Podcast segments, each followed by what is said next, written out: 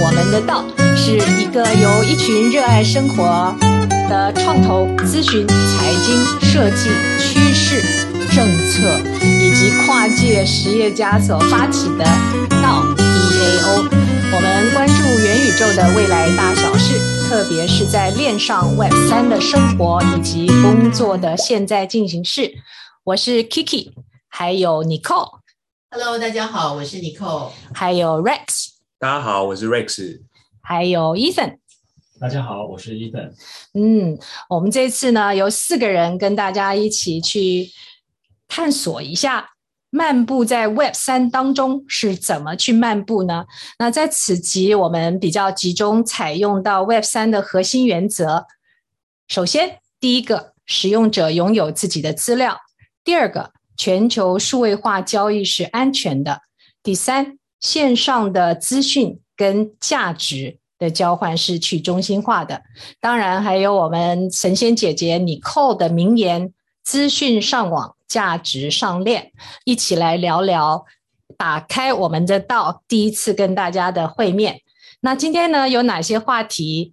我们首先是由 Nicole 跟我们谈谈 Web 三是什么，它跟我们现在社会文化思潮的转变。又是怎么样引发的呢？然后呢，由我们这个科技业出身的实业家 Rex 跟大家探索一下啊，Web 三的技术全景。记住哦，简单明了，对吧？简简述一下，必须的。然后呢，第四呢，我们一起看看，简述一下。Token，也就是所谓的代币经济学，这个在 Web 三当中一个全新的激励方式，也是非常重要。简述，因为下头会跟大家继续开特辑来谈它。那第五个话题呢，是在 Web 三里头很重要的一个组织形态，叫 DAO（Decentralized Autonomous Organization）。那 Kiki 原先在其他。也制作了一集更详细，我们会把链接发在我们的播客下方。后来呢，第六个话题，我们请 Rex 跟我们聊聊 Web 三的生态概览，中间有 DApp、有 DeFi、有 NFT 啊、GameFi，都是一些很有趣的话题。那最后，请神仙姐姐跟我们一起聊聊，说 Web 三到底催生了哪一些新的商业机会跟市场契机？迷因空投 Grant。怎么一回事啊？最后，我们一起看看 Web 三仍然是有存在的问题跟局限哦。好，那我们要开始了，准备好了，神仙姐姐，我们 Web 三是什么呢？好，嗯、呃，各位朋友，大家好，我是 Nicole。那呃，如同刚刚我们呃 Kiki 提到的，就是说呃，其实过去这一年来哦，大家对于这个 Metaverse 的这个呃资讯之爆量哦，那特别是在 NFT 呃横空出世之后，那么呃，我想我们今天呃，其实我自己在谈 Metaverse 的时候，我大概都会从三个面向来谈。第一个面向是所谓的区块链底层的技术，那第二个部分就是今天的重点 Web 三，因为这个会跟网络迭代演进的这个运作的模式其实是相关联。那第三个部分非常重要的就是呃价值的重新再创造，这个就是所谓的 Creator Economy。那我们今天 focus 在 Web 三，我跟大家稍微聊一下，这个可能要稍微讲一点点古，但是我一定会精简哦。就是说，呃，大家知道我们现在所有的这个不只是生活的行为，包括呃经济的模式，以及甚至政治的这个运作，大概都挂在网络上。那这个 Internet 其实最早的初始呢，从这个当时在南加大的一个小型办公室，那从这个 John Postel 把这个呃呃呃，因为 DAPA 的这委托，然后从这个 ARPANET 开始，从这个 Internet 的架构开始出来，那让两个实验室的电脑连线成功。那接下来接着有这个呃呃 Dr. Vint Cerf 啦，还有这个 Tim Berners-Lee 等等，我们这个网络界的大神，他们陆续推出了这个 TCP/IP 的通讯协定，然后让这个网络可以连接到国际。好，然后接下来呢，让这个呃域名哦，domain name 在界定出来了之后，其实全世界就成为一个联网的可能性。这个也就是我们 Web 的这个起源。那在为什么大家呃觉得说这个 Web 三在这个 timing 可以给我们带来一个新的契机？这个跟网际网络发展的这个迭代的这个概念是有呃非常密切的关系。你知道我们在这个早期。呃，这个 Web 一点零的时代呢，Web 一点零的时代，那这个时候其实其实非常呃单纯的就是这个呃资料单向的传输，也就是说。呃，在 Web 一点零的时候呢，它其实就是呃，网络就是搜索，然后浏览讯息。哦，像雅虎那种应该是呃还没有到那，还没到。对，哦、它其实就是呃一个单向的建构，然后我们把资讯往上去抛。哦。那呃，逐渐到这个 Web 二点零的时代，Web 二点零其实是这个另外一位 Team 哦，Team O'Reilly 他提出来的这个概念。Okay, 嗯。那到 Web 二点零开始，就是可以有这个呃。呃，这个搜寻引擎啊，门户这个诶 gateway 的这个呃，就是这个 gatekeeper 的这个概念产生哈，从 search engine，那谷歌吗？谷歌、百度到了，类似，对对对。那在这个 timing 的时候，其实就慢慢产生了这个资讯可以呃有呃部分的上传，可是这个因为牵涉到它这个 infrastructure 的环境是不是？够这个呃频宽够不够，然后速度够不够？嗯、所以从早期 Web 一单向的建构，只能搜寻并浏览这个讯息，到 Web 二点零这个呃双向的建构。那当然我们在 Web 二点零，它其实如果依照这个 Tim O'Reilly 他提出来的这个概念，Web 二点零的有一些重大的特色。第一个，它是以网站作为这个平台，嗯，然后它是资料的汇集，然后再来就是这个呃。软体的这个呃重要性日增，然后这个丰富的使用者体验。但是虽然这是一个理想，可是事实，那我们那个时候已经开始慢慢有一些 UGC 的东西丢上去。哦，UGC 是 Generate User Generated Content，OK。但是在那个时候，因为呃，其实频宽也还不够，所以大概就是一些文字啊，或者是图片。哎，有没有人记得以前要用猫上网？有没有 打一个，然后电话铃，然后机，然后联网？我对，我我我要出国念书的时候还是那个时代，我们是从 Web 一点零到现在。在的老骨头，好，那但是大家发现一件事情，为什么刚刚呃 Kiki 有特别提到我一直在谈的资讯上网价值上面，当所有的资讯可以数位化，经过网络去传输的时候，你会发现，因为有一个非常重要的保护这个概念的叫做著作权。可是当我们所有的文字内容，甚至影像、影片等等，往上去丢到网络上的时候，技术上已经可行了，可是我们会发现说，哎，那那那丢上去之后，好像变得没有价值了。哦，对啊，是所谓的 IP 的概念就出来了，就是所有资讯的传递会变得非常的容易，然后它复制也变得非常的容易。可是当这些资讯被平台所掌握了，然后所有的每个人要去 access 到这些东西，你要 log in。可是这些的不管即使是付费的，有些人试图要去建构一些付费的机制，大概都会从这个。呃，平台上面去去去去做做这个收入，或者是通过广告的方式，哦、所以慢慢形成一种资讯几乎是没有什么价值的。哦，那在这个这样子，像这是 Web 二的诟病，对不对？对，就平台把你关掉账户，你的那个你原来拥有的 IP 等等，好像就不是你的。呃，这个东西当然是看这个 community community 的协定嘛，嗯、哦，那但是就是说，重点是在于说，资讯的传递变成容易了。那原来的 copyright owner 他很难在这个过程当中，对于他的、嗯、呃呃所所拥有的这个著作权，可以有一些收入的可能性。嗯，那所以到最后会变成是说，我们看到不管是音乐的产业或其他产业，它很可能它的收入是来自于商业。来自于其他的部分，然后真正它这个核心的创作，反而在这个变成是，因为它因因为它没有稀缺性了，它可以大量的复制，所以呃，慢慢的再走到 Web 三，那当然、嗯、Web 三它其实非常重要的一个呃观念就在于，他希望可以让这个 owner 的概念能够重新被确立。然后让这个价值可以被重新的再再重新的分配，好、嗯，我想这个是非常非常重要的，嗯、呃，在 Web 三的时代里头很重要。当然，它还必须 Plus 这个呃 Blockchain 的技术，是因为这个 Blockchain 它有另外就是包括它这个去中心化等等，可能我们等一下会谈到。所以从 Web 一到 Web 三，其实某种程度，它其实是在一个呃所谓的这个从从这个垄断集中，然后再到这个价值的重新再创造。所以呃，我们慢慢从这个充斥着各种资讯过量的这个没有价值的资讯，慢慢再回归到，因为它是。具有这个呃呃可追溯性，然后呃不可篡改性，然后再加上它这个稀缺性，然后让它这个价值重新被赋予。所以大概最大的意义其实是在这个部分。哦、所以说这个 non-fungible token NFT 在这个时候能证明是 People 呢在网上的作品七千万还是多少？哎，六千六千多万那个时候价值。很多人笑话说：“哎，我们都是富翁，因为每个人的网上都可以看得到啊。但是真正拥有者只有一个，就是拥有他这个产权的 NFT 的这位印度年轻男士，对吧？”嗯。当然，要形成 Metaverse 的这种经济的模式，它可能还会有一些其他的要件哈。嗯、但是它呃基本上呃本质上是奠基在这个 Web 三这样的一个呃概念哈。那当然，我们现在还在一个过渡的时期，嗯、所以我们还会看到很多我们习惯使用的 Web 二的这种社群，嗯，然后这种经营的模式，还有它这个获利的模式等等，都还在一个过渡的过程当中。嗯、那 NFT 的出现是让大家常常大家。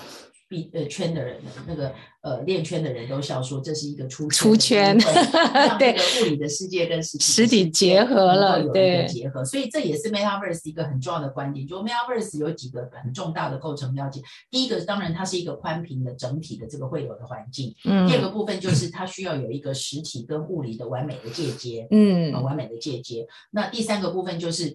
真正走到最后，可能我们等一下也会谈到像 DeFi 啊等等这些，它需要有一个经济体系能够运作的支付的工具。嗯，大概这几个能够构成起来，就是我们一个 Metaverse 的远景。是啊，那当然这样子的情况发展下来的时候，呃，在这个过程当中，我们就会慢慢看到一些社会的议题哦。嗯，所以呃，其实我们在看的时候。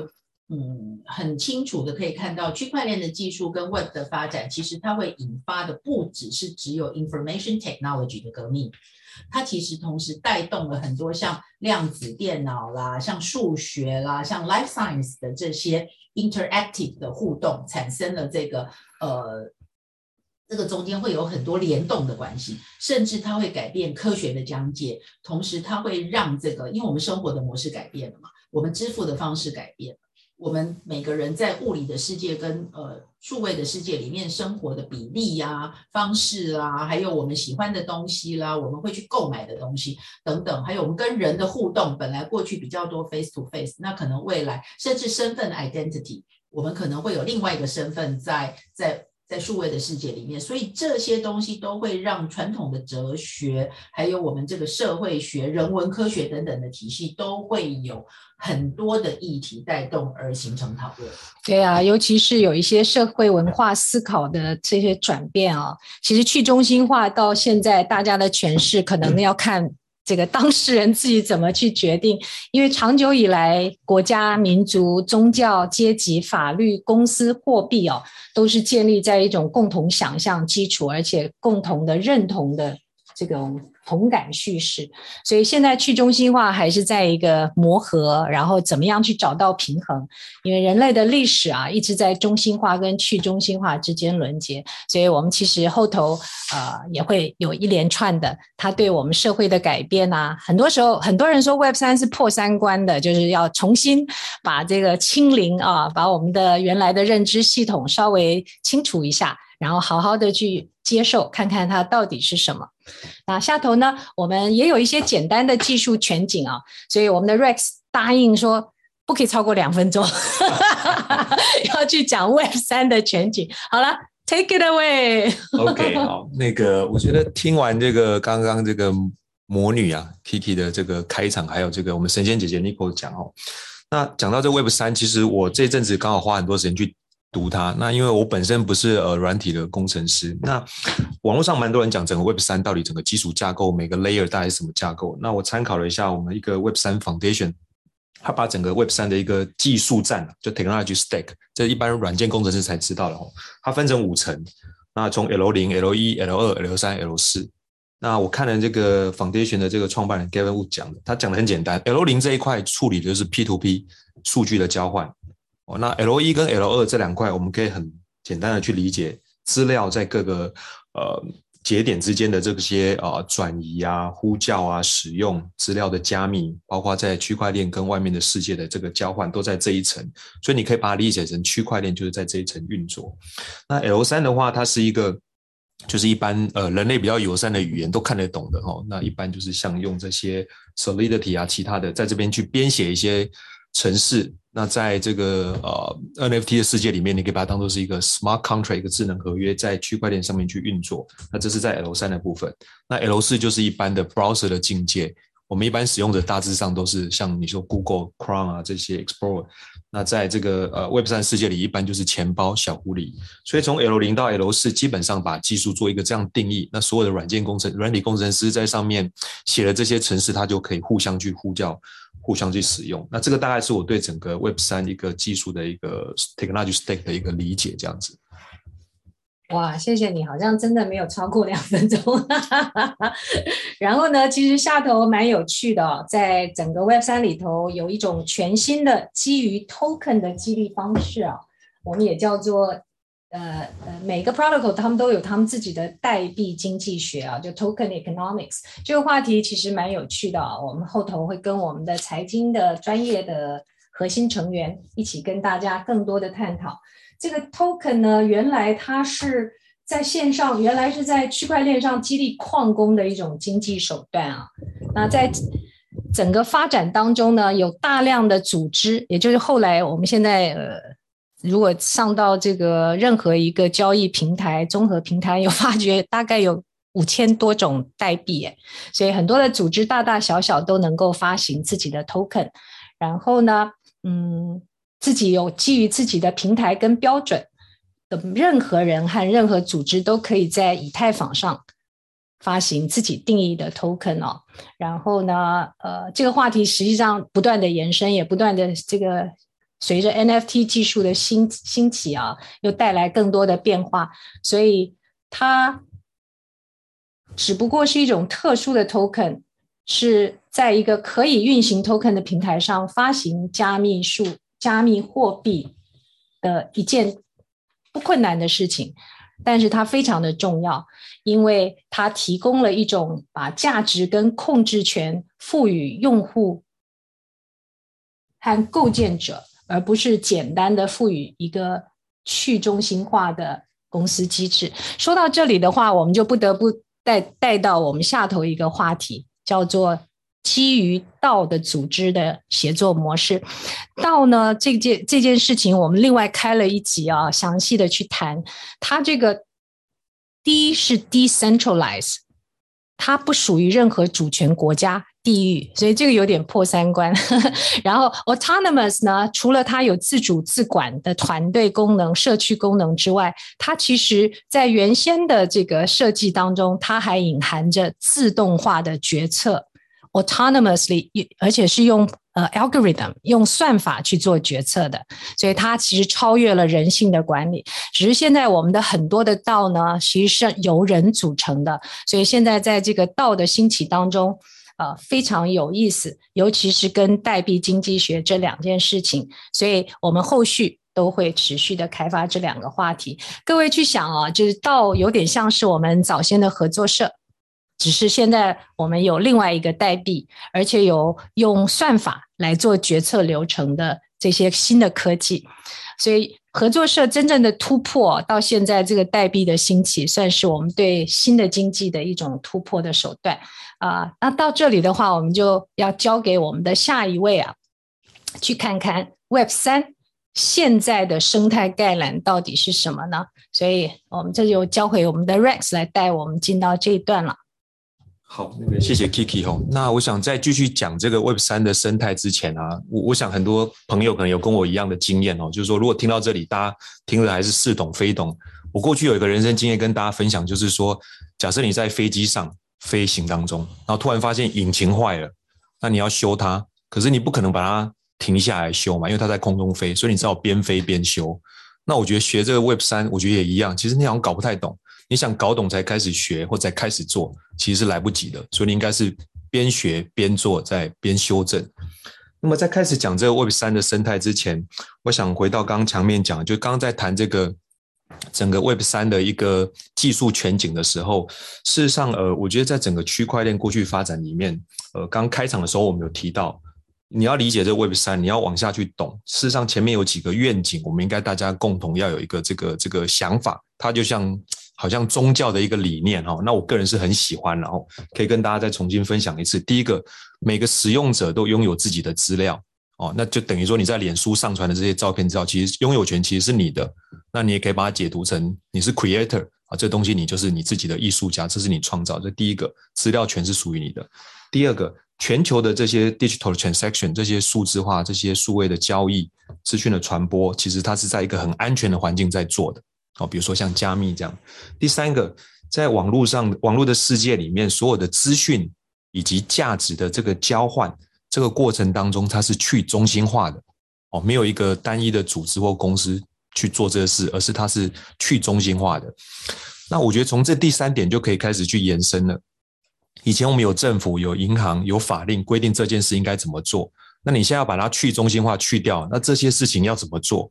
所以它还是要有一个逻辑在。那这里我们把它叫做共识哦。那这个共识的这个领域，其实我想在讲这个整个生态链，其实大家知道，其实我们整个这个从比特币。衍生到区块链，那区块链的概念，它就是一个呃资料不可篡改，是是公开的哦。那资讯是散布在各个电脑上，那所以在这样整个架构跟刚刚的这一个呃理念上，整个生态它总共发展了出大概我们可以简单分成五个主流的应用哦。第一个是 DApp，哦，第二个是 define，第三个是呃 NFT，第四个是啊 GameFi。那第五个是 DAO 哦，DAO 那 DAO 刚刚 Kiki 已经有大概有说了，也有更详细的这个介绍，可以再连接去看。那我先跟大家分享一下我大概理解的前两块，这个 DApp 跟 Define。首先第一个 DApp。就是 decentralized application 哦，就去中心化的一个应用。那一般的使用者，大家在网络上你，你做一些工作、交易、执行等等，就是一个 application。其实你并不知道它后面是怎么做。包括你使用脸书，它也是一个 application。那 DApp 的概念就是说，我们把整个这个呃，你如果把一件事情完成，首先你要有一个这个呃处理的 application，它是一个服务的这个这个，以前是有一个公司来做，但是现在把它分散到。整个呃网络上去做。第二个，资料的储存以前也是集中化，但是资料储存现在在 DApp 的世界里也是把它分散到呃各个不同的这个这个呃节点上去做，所以这个 DApp 跟原来的 App 它就不太一样，那这个才能去符合我们刚刚讲的那个整个 Web 三的一些理念。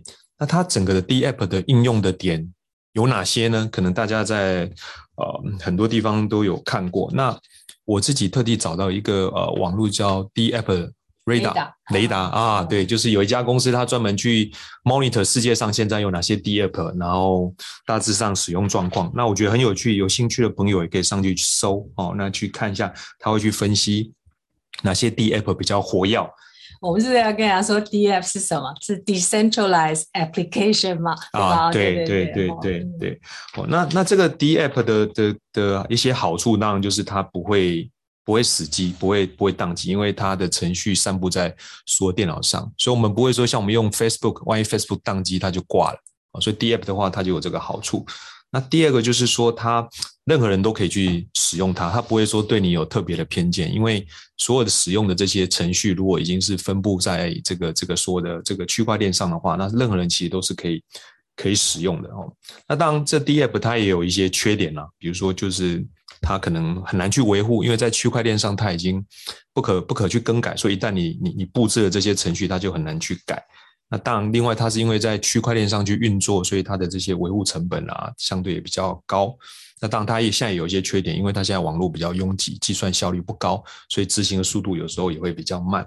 那当然，最后一个就是说，整个用户体验在此时此刻相对可能比较不容易一点，因为它还是在一个发展中的技术，所以并不是所有人都很容易可以去用它。那现在 DApp 上面我看了一下哦，它过去我是查了二月十四号，过去二十四小时，全世界。在九千多支 DApp 里面，最活跃的前十名啊，有五个是跟游戏有关的，有一个是跟呃金融交易有关的，哦，那有两个是跟呃交易所哦，这交易所就是一些 NFT 的交易或者是呃数位货币之间的兑换这些相关的哦，那这些是一个有有趣的有趣的观察了。那这个是在 DApp Radar 可以看得到吗？嗯，对，没错，就 D A P P R A D A R。那这是有关 DApp。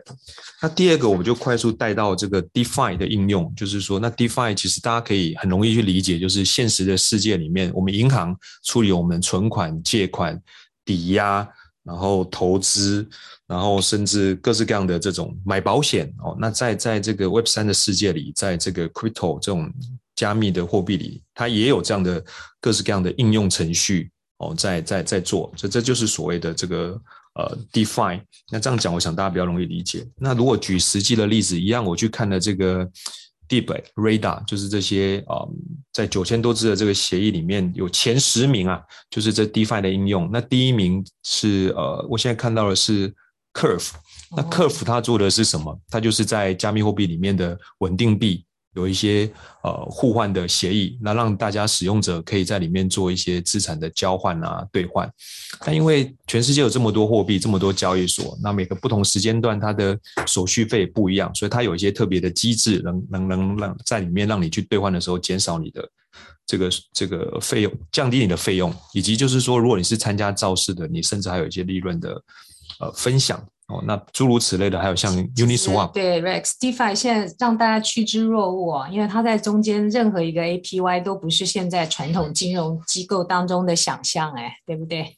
对，差别好大哦。嗯，那我下去研究以后，我就觉得呃，真的是太太神奇了。还有一些像 Yen Finance 啊、Compound 啊，里面你把你用你现实世界的法币去买这些数位货币，然后甚至去抵押去借人家，然后。你不知道他做了什么事，他突然就会给你很多钱，十位数啊，哦、百位数，这个真的破三关。这就很重要的这个价值重分配，它透过这个 blockchain 的这种记录跟不可篡改跟去中心化，然后所有的每一笔 transaction 在上面都会留下 record，然后它透过这个呃价值重分配的游戏规则，然后让所有的这些钱手。跟一路的过程，其实甚至包括矿工，它都会有一定的 reward，它也更有效率吧。另外一个是它的效率比现现行的中、呃、效率看怎么看，因为因为它必须透过每一个节点都要有这个同时工作跟 consensus，、uh, uh, 所以有的时候如果从时间或从什么，maybe 它不一定是有效率，但是它从这个记录的可追溯性跟这个呃不可篡改性跟这个共同共识的形成，它其实是。更能够稳定的让这个机制可以存在。对，它也是二十四小时不会去休息的，呃，去中心化的银行。呃，对，而且逻辑上就是说，哎，像我刚刚讲说，我可能搞不清楚，我就因为有赚钱，可是事实上是我个人搞不清楚，但是这个这些城市可能已经在全世界被很多第三方或者很多的参与者。或者是一些比较懂得看这些 smart contract 的人去理解它里面的这些相关的城市逻辑，所以其实我觉得整个这这个呃区块链 Web 三的这个生态上面的这些 DeFi 的发展应用，目前它是非常蓬勃发展。那我特别看这个这个啊、呃、DApp Radar 上面有很特别的一个的 category 是说，这些 DeFi 它有在五个区块链上特别被他们关注哦。那这五个我觉得可以念给大家也参考一下。第一个是以太坊。哦，第二个是 BSC，就币安的智能链；第三个是 Polygon，最近比较热门的这个马蹄链；第四个是 Solana；第五个是 Paxos。那这个有兴趣的听众，大家也可以去往下去多理解哈。那大概我就分享 DApp 跟 DeFi 在 Web 上 Web 三的一个呃应用。那后面还有两个，呃，是 NFT 跟这个 GameFi。那 NFT 应该也是最近比较红的。那这一块我们让 Ethan 来跟我们分享一下。好，呃，首先我们了解 NFT 其实它是 non-fungible token 的缩写。那 fungible 这个字，呃，fungible fungibility 是指同质化啊、那同质化的表达像是我的十块跟你的十块其实是一样的意思，所以他们是同质化。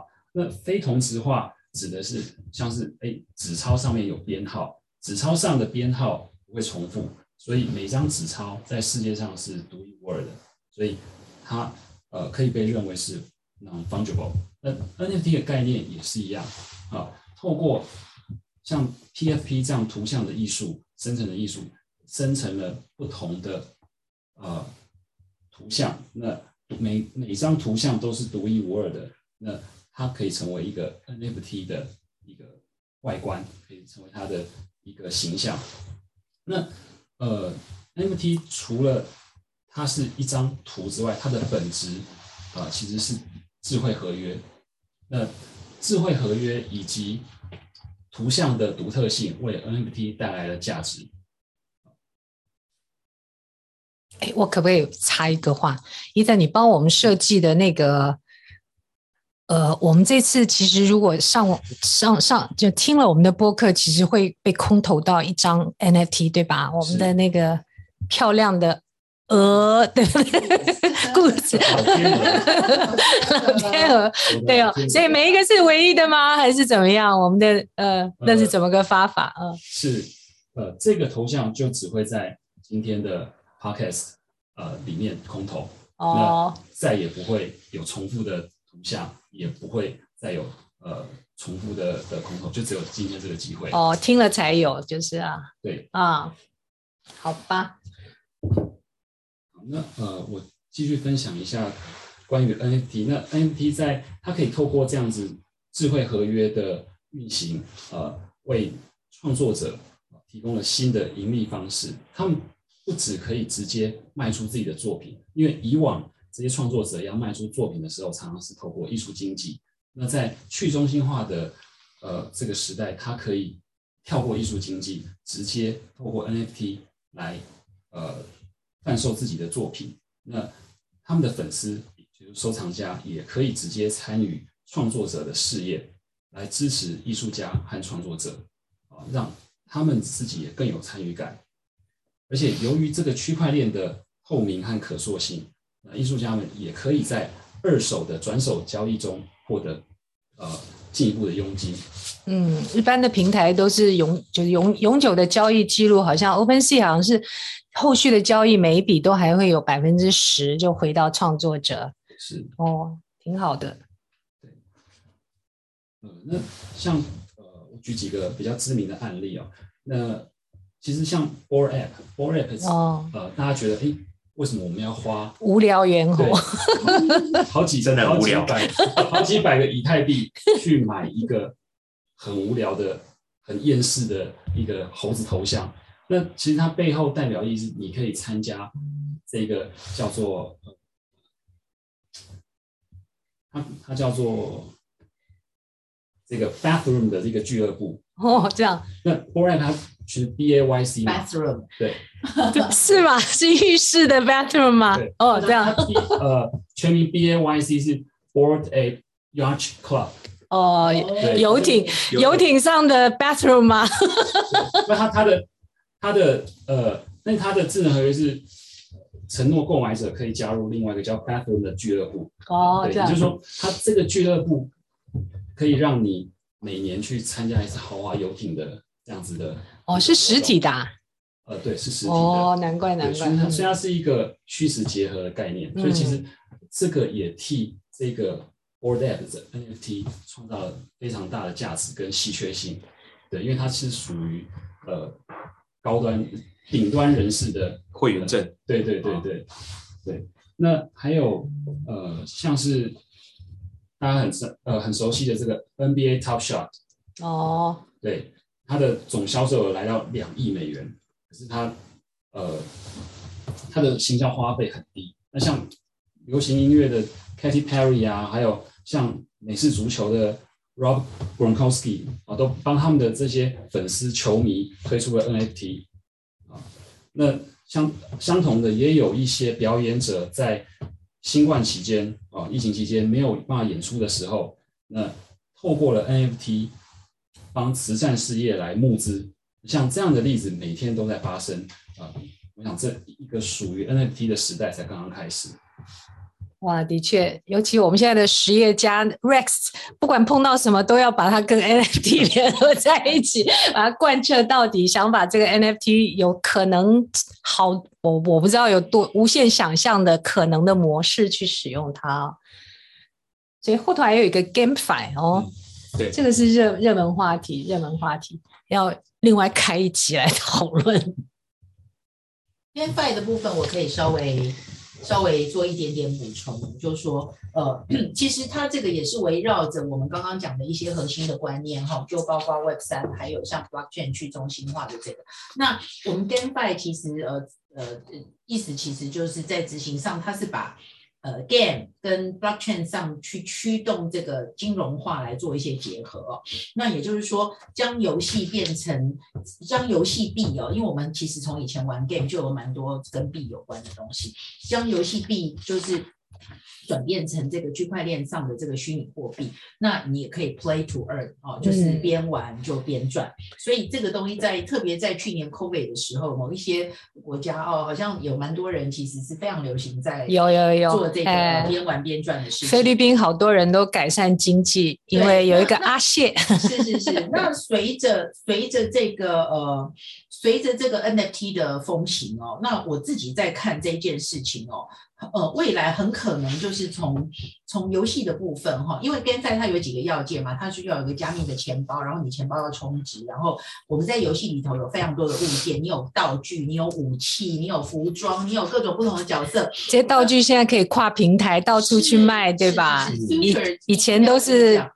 对，独家的。那它跟 GameFi 的关系是什么？我们可以看到，我相信从今年开始，我们可以，因为你看到一个游游戏的大的整并的工作，包括 Microsoft 的并购啊等等这些，已经可以看到这个趋势，就是游戏会变成是在 Metaverse 或者 NFT 里面的一个主战场。那它它里头会怎么玩呢？就是跟 GameFi 结合在一起的时候，我们可以看到，呃，全球的游戏会大规模的转向区块链的技术，然后会出现更多爆红的 GameFi 跟 NFT。那这里面就会变成是你几乎所有的这个武器、道具或什么，每一个都可以是一个独立的 NFT。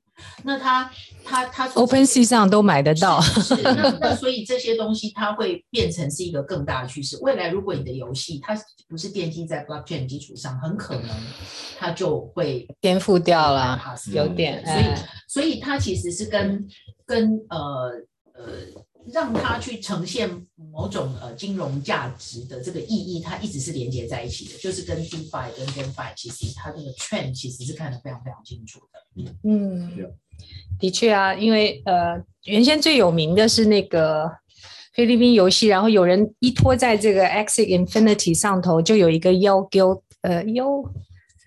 Y Y G 啊，是不是？呃，有另外一集专门谈，我们也把链接放在下头，大方大家也不妨去参考一下。嗯，我们看一下，我们朝继续朝下喽，进到我们的呃尾声，也就是看看 Web 三到底催生了哪一些新的商业跟市场的契机呢？好，那呃，我想如果呃把这个呃 Web 三跟 Blockchain 结合在一起，当然它在应用面哦其实是很广哈。那当然它会跟整个数位转型、跟这个经济模型的转变、经济典范的 paradigm shift 会有关联。那那这里面会创建很多新的生态系统。那呃那个东西就比较广了，以后可能我们慢慢分不同的 domain 再往下去谈。但是今天我们其实是先 focus 在。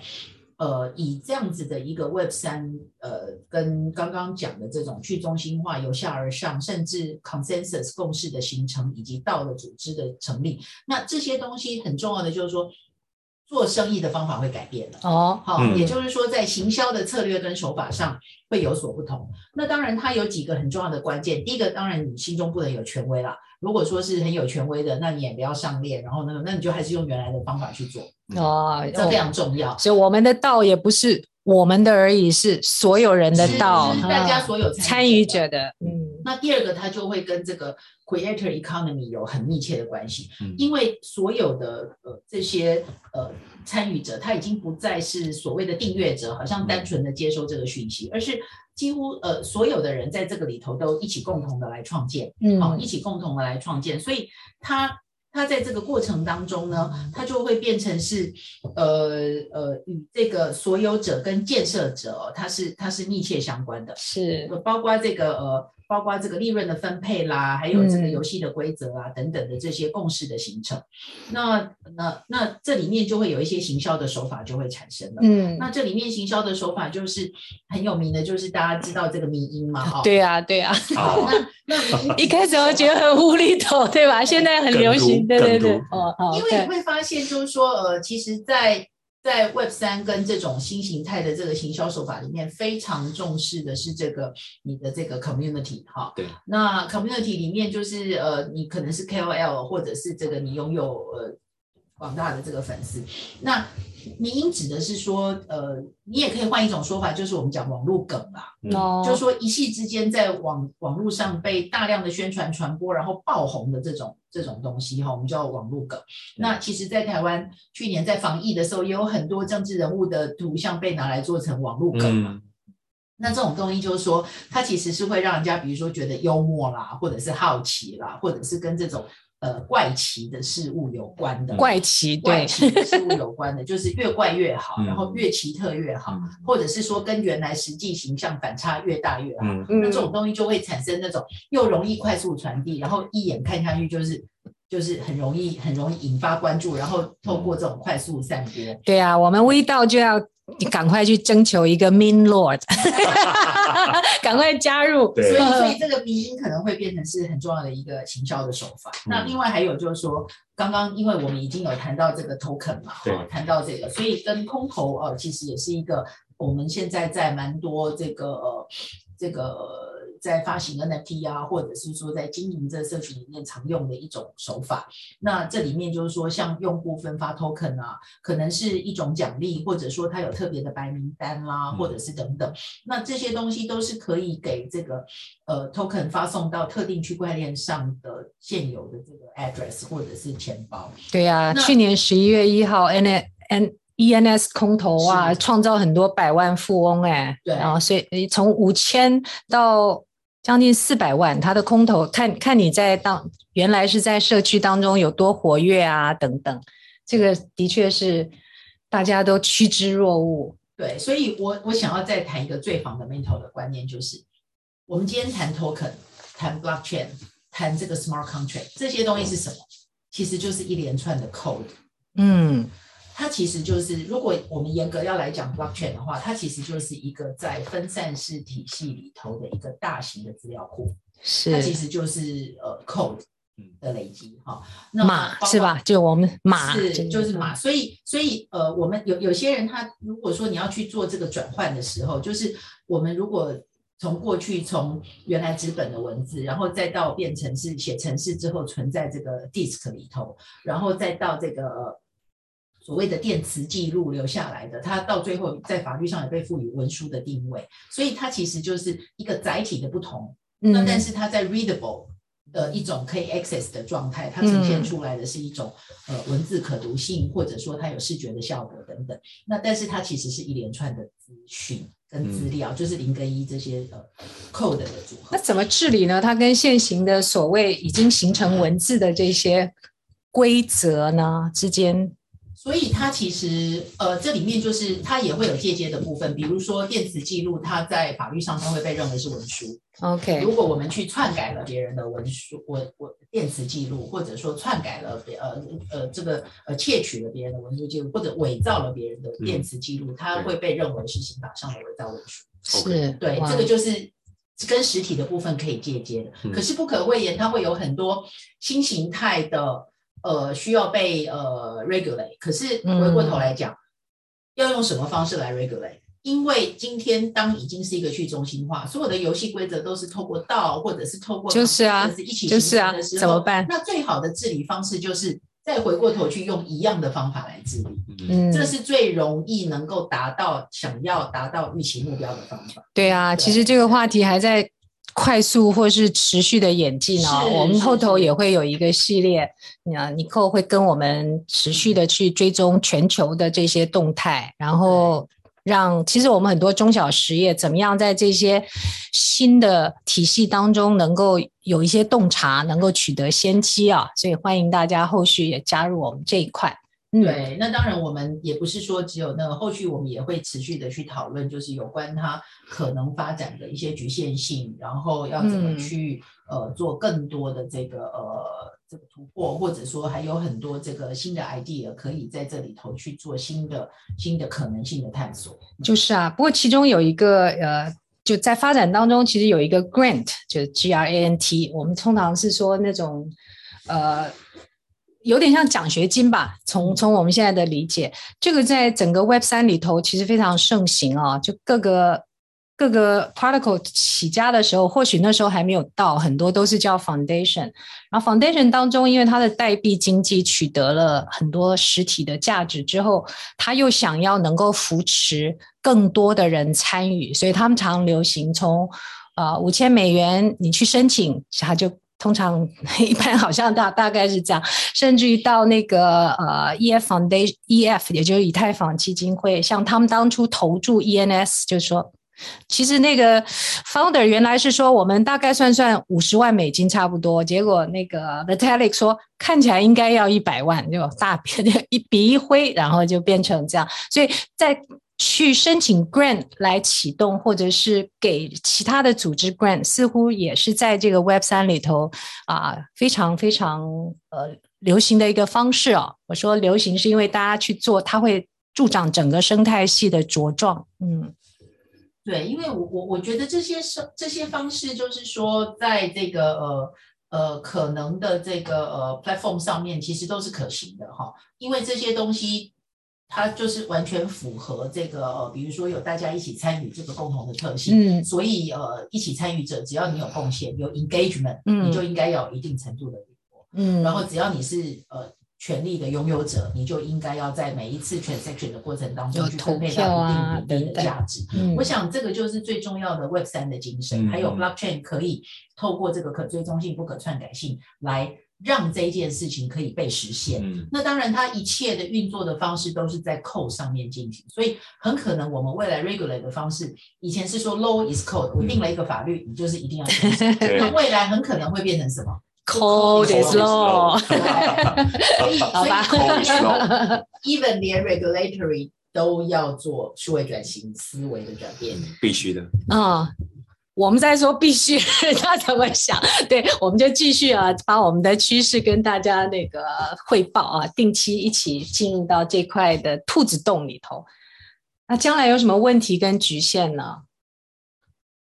对，这这个就是我刚刚其实有大概谈到的，就是说，因为呃，我们现在在谈一些 Metaverse 的可能的愿景，它大概呃还是奠基在我刚刚谈到的这个。当然，我们今天的重点 Web 三还有很重要的就是 Blockchain 的技术，所以当然前提必须要上链。好，那上面之后你需要呃有，比如说要有钱包，要有交易，那这些东西要不要被 regulate 是 another issue。但是光你要不要开个钱包，然后这个中间有这么多不同多元化的币，当然为什么币？因为一开始其实是从比特币开始，可是后来到以太坊，因为它可以有很多 application，所以会有很多其他的应用会产生。可是如果它要形成一个经济体系，它需要有钱包有币，那这个部分不可讳言，就是说它的门槛是比较高的，是。比较高的，然后再来就是说，呃，它的这个呃，这个呃，smart contract 有很多这个某种程度需要是一定程度的这个技术的能力，哈、哦。那那所以，因为很多东西都它它几乎所有都是透过呃 smart contract 去呈现，哈，然后甚至你的 token 啊这些相关的游戏规则，所以它在呃门槛上确实是比较高一些。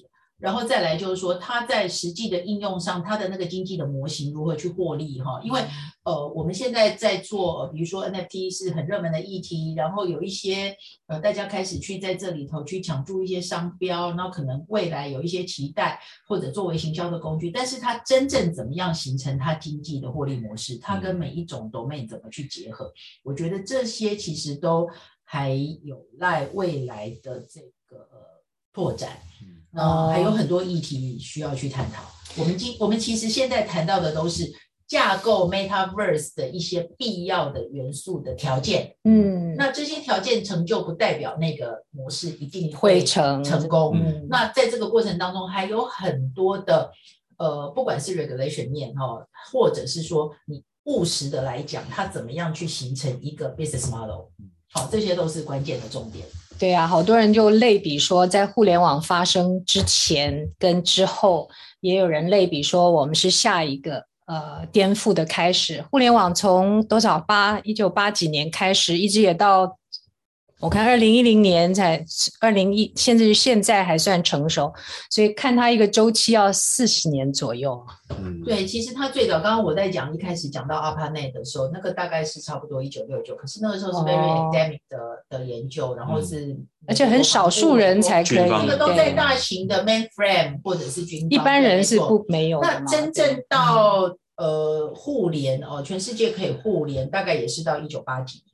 然后到商用化，嗯，我的印象很深嘛，因为我一出来，我九一年开始出来当律师，那时候做智智慧财产权，那那时候其实还没有一些 Internet 相关的应用，那大概差不多到九九九三九四那时候开始有所谓的 MP 三，嗯，哦，那个时候就开始可以传这些，嗯，呃数位档案格式的音乐，然后开始网络就是我们刚刚讲 Web 一的时候，你会有这些搜寻引擎，嗯，然后会有资料的浏览，对。那慢慢开始有这样浏览，就会有一些 issue 了，然后之后才会有 business model 产生。嗯、所以差不多应该算是九零一九九零年代之后开始有一些陆陆续续商用化的。六六九年九零到对，所以今天 Web 到现在超过五十几年了嘛？那五十几年，那差不多应该是差不多九九九九几年开始有一些商用化。嗯、所以我们说去中心化是二零一零年后开始，那我们才进入第一个十年哦。嗯。嗯对，那当然这还牵涉到资通讯的技术，就是我刚刚讲 infrastructure 的部分，嗯、因为在早期频宽不够、嗯，然后速度还没有那么快，然后也没有真正的数位汇流。我们站在前面的基础上，或许有更快，就一直往上去叠加。对，对